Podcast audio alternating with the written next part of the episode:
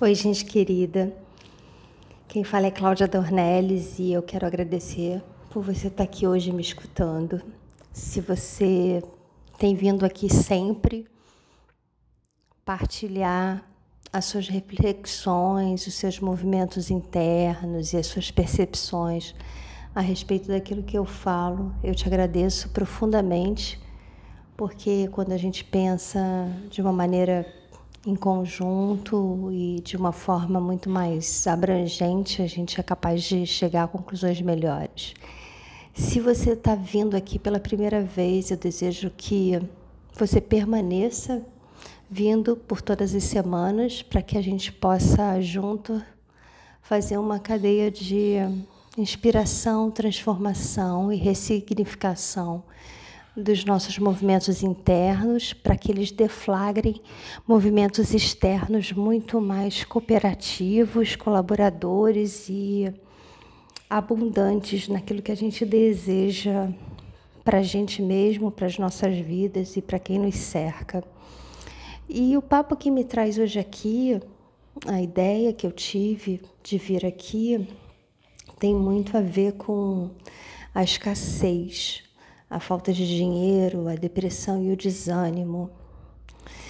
E talvez você que está me ouvindo agora possa já ter ouvido algumas pessoas falarem, mas provavelmente uh, se ouve muito e se faz muito pouco da fala das pessoas que são chamadas ou intituladas ou denominadas por outras como esotéricas e como uh, de uma determinada rede de pensamento ou sistema de crenças. Mas o fato é que, na minha visão holística e universalista, espiritualista, como uh, uma universalista, ou seja, não dogmatizada para nenhum tipo de crença e rotulação específico e também com um olhar muito apropriado, eu diria muito esforçado para tudo aquilo que acontece na minha vida, na vida das pessoas que me cercam. E também que a ciência diz, que a neurociência diz, que a neurolinguística diz, que a psicanálise fala que o próprio Feng Shui, prática que eu tenho e que eu tenho o gosto de praticar tantos anos, muito mais anos até do que eu tenho essa consciência, porque me foi dada por intuição e eu, eu nem sequer sabia que eu praticava. Por todas essas razões, eu noto que a escassez, a falta de dinheiro, elas estão muito associadas a um sistema interno de mágoa, tristeza e raiva. Mas tudo isso muito relacionado pelo medo. Eu noto pessoas extremamente preocupadas no sentido de ocuparem se de ocuparem-se antes com a falta. Fala-se muito da falta, queixa-se muito, lamoria-se muito a respeito daquilo que falta. E eu não estou falando da questão da escassez e nem contrapondo com a questão da gratidão por, um, por uma razão de modismo ou zona de conforto aqui do meu lugar de fala. Mas o que eu tenho notado muito é que a falta de dinheiro, a escassez, está muito associada ao medo que as pessoas têm de fazer aquilo que elas sabem que devem fazer.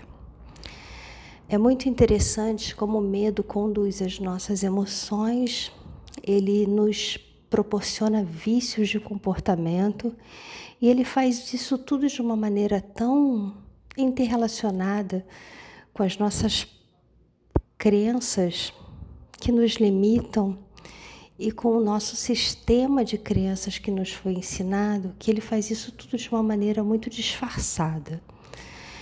Então a gente aprende coisas é, que, se vistas de um ponto benéfico, são extremamente honrosas, importantes e fazem muito sentido, mas a gente também é, aprende uma série de frases que são repetidas, introjetadas no nosso sistema de crenças e a gente vai repetindo vida fora, né?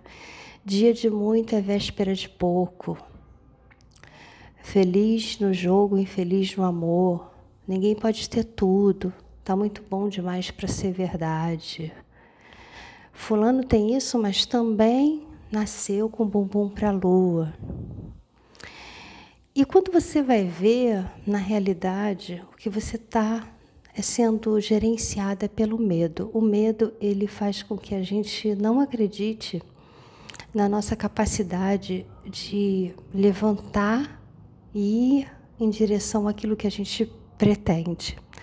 É assim, a gente sabe exatamente o que a gente tem que fazer, a gente sabe que não é sentando na frente de uma televisão, não é se anestesiando horas a fio, assistindo a coisas que muitas vezes a gente não está sequer prestando atenção, não é comendo baldes e baldes de guloseimas e, e, e coisas que nos anestesiam das nossas dores.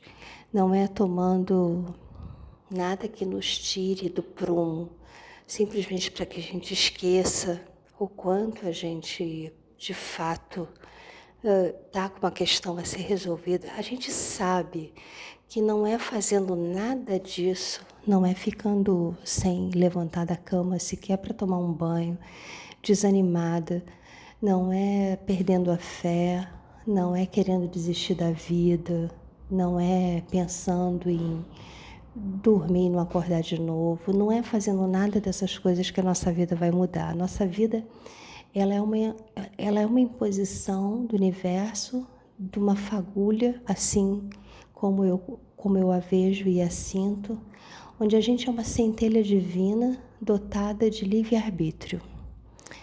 Mas o medo faz com que a gente fique escasseando a vida. O medo faz com que a gente, mesmo sabendo que precisa agir, precisa se inventar, precisa se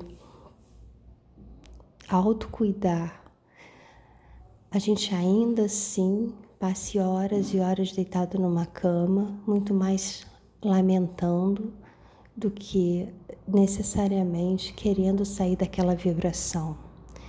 E por que eu estou falando vibração? Porque, muito embora a gente viva num mundo tridimensional, a gente tem que levar em consideração que a gente é um corpo vibracional, é um corpo energético e que tudo aquilo que a gente faz, que a gente fala e que a gente pensa tem uma consequência vibracional. A física quântica, tão agora sob moda, já diz isso há tantos e tantos e tantos anos. A gente sabe que a frequência vibracional das palavras e das afirmações, elas são suficientes para emanar energia no ambiente, emanar energia para a gente mesma. E quanto mais a gente se lamoria, quanto mais a gente reclama, ou seja, a gente clama de novo pelo mesmo sofrimento, porque o ato, o ato de reclamar é diferente do ato de reivindicar. Assim como eu digo que a raiva, a raiva é muito potente, porque a raiva é o que faz uma semente se, entre aspas, revoltar e rasgar-se e brotar na terra. É o que faz a borboleta ter rompido a membrana ali da lagarta. A raiva, quando ela é usada para propiciar um movimento de ação, quando com raiva você busca uma oportunidade de trabalho melhor, quando você, pela raiva, você não aceita ser destratada num relacionamento afetivo. Você, quando com raiva, diz respeito é bom e eu gosto. Quando a raiva faz com que você se lembre do seu valor e aí você mude a maneira com a qual você vem lidando com você e com as suas questões, ela é uma raiva extremamente benéfica.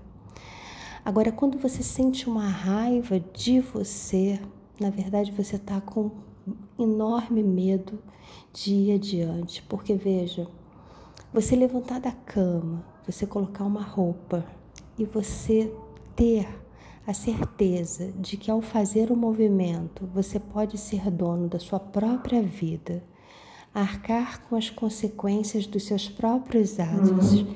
gerenciar as suas escolhas, é algo muito mais desafiador do que ficar realmente imobilizado, deitado, esperando que as pessoas olhem para você e chegue uma fada do Perlim Pimpim e mude todo o contexto da história e alguém o tempo inteiro fique ali adulando suas carências. Não que você não tenha razão para estar tá triste, deprimido, porque cada um sabe a dor e a delícia de ser quem é. Mas o fato é que o sofrimento, ele é uma zona de desconforto muito conhecida e como tal é muito importante ser rompida. Porque o medo é o que nos acompanha o tempo inteiro, o medo de tentar e não conseguir, o medo de fazer alguma coisa diferente e não chegar a obter êxito, o medo de levantar da cama e de repente encontrar com alguém na rua e alguém dizer: Olha como você engordou, como você está diferente ou como você está abatida. O medo de tentar fazer uma coisa diferente, a pessoa dizer: Ué, ficou maluca, está inventando moda. O medo de investir num, num novo curso, numa nova profissão, num novo emprego e as pessoas simplesmente intitularem você como uma irresponsável. Então é preciso que você pense se você está realmente num centro de sofrimento, absolutamente consciente do que esse medo que te paralisa faz com que você sinta, ou se você de fato já sacou que você tem medo de ter a solução dos seus problemas, porque por mais doido que pareça, e pode ser que pareça doido, dá muito medo você ser dono do seu próprio nariz, porque ser dono do seu próprio nariz é enfrentar os momentos em que você tem que tomar decisões que certas ou erradas, você será a única pessoa capaz de se responsabilizar por elas. E as pessoas não gostam de autorresponsabilidade. Nós vivemos numa sociedade que se regozija e se alegra em culpar umas pessoas às outras. Então, eu, muito embora ame a teoria psicanalítica, a prática psicanalítica, e respeite e deva a psicanálise muito da base sólida, se é que se pode te falar assim, daquilo que eu entendo e, e compreendo como tendo sido benéfico à minha construção como indivíduo e como uma mulher adulta, eu ainda fico muito apavorada de ver o número de pessoas que ficam ainda depois de muito tempo, de muito velhas, entre aspas, né?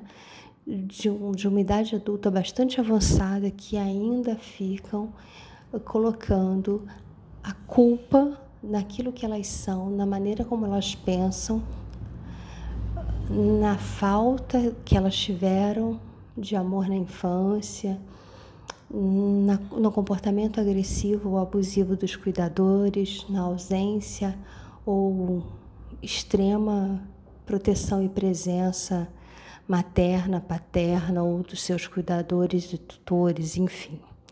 É óbvio que a maneira como moldam a gente emocionalmente na infância se traduz nos medos, nos enfrentamentos e, em toda essa, essa esse alicerce que vai fazer com que o nosso cimento seja mais rígido ou mais arenoso para enfrentar as tempestades da vida e aí os nossos predinhos podem desabar ou não. Mas passar a vida responsabilizando as outras pessoas e o nosso passado por aquilo que já nos aconteceu, pelo marido que já traiu, pelo marido que já abandonou,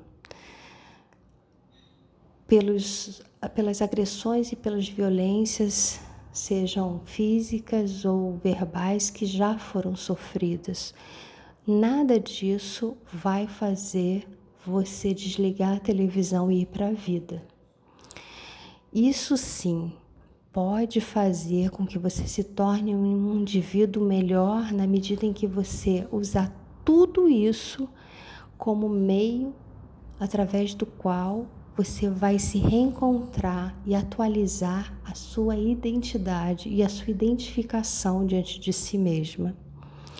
Então, é a partir dessa mudança de comportamento que você pode realmente, pela lei da atração, pela limpeza vibracional e pela maneira construtiva, pela maneira esclarecida, em paz, como você se vê, você pode atrair novas oportunidades. Então é muito mais racional do ponto de vista, inclusive científico. Há pesquisas e pesquisas, inúmeras pesquisas que já são contundentes e assertivas nesse sentido, de que a maneira como a gente encara os nossos problemas, primeiro, entendendo que todos eles, se tem solução, tem solução, e se não tem solução, já estão solucionados.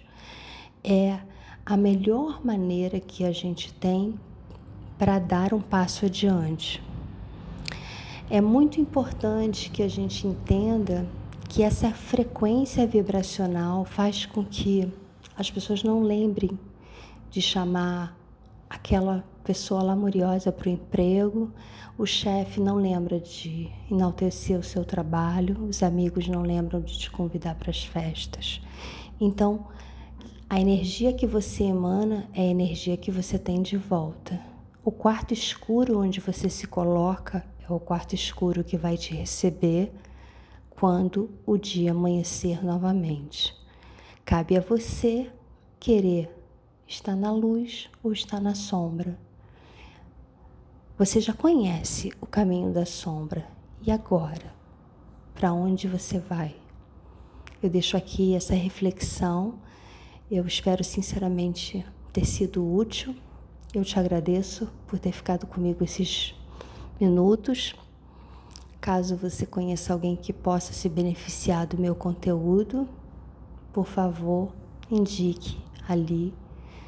Os meus canais estão todos na minha bio no Instagram, arroba Cláudia Dornelles, com dois L's. E eu te agradeço muito pela partilha, pelo sentimento de troca e pela amorosidade com que a gente se fala toda semana. Namastê, Ubuntu até a próxima.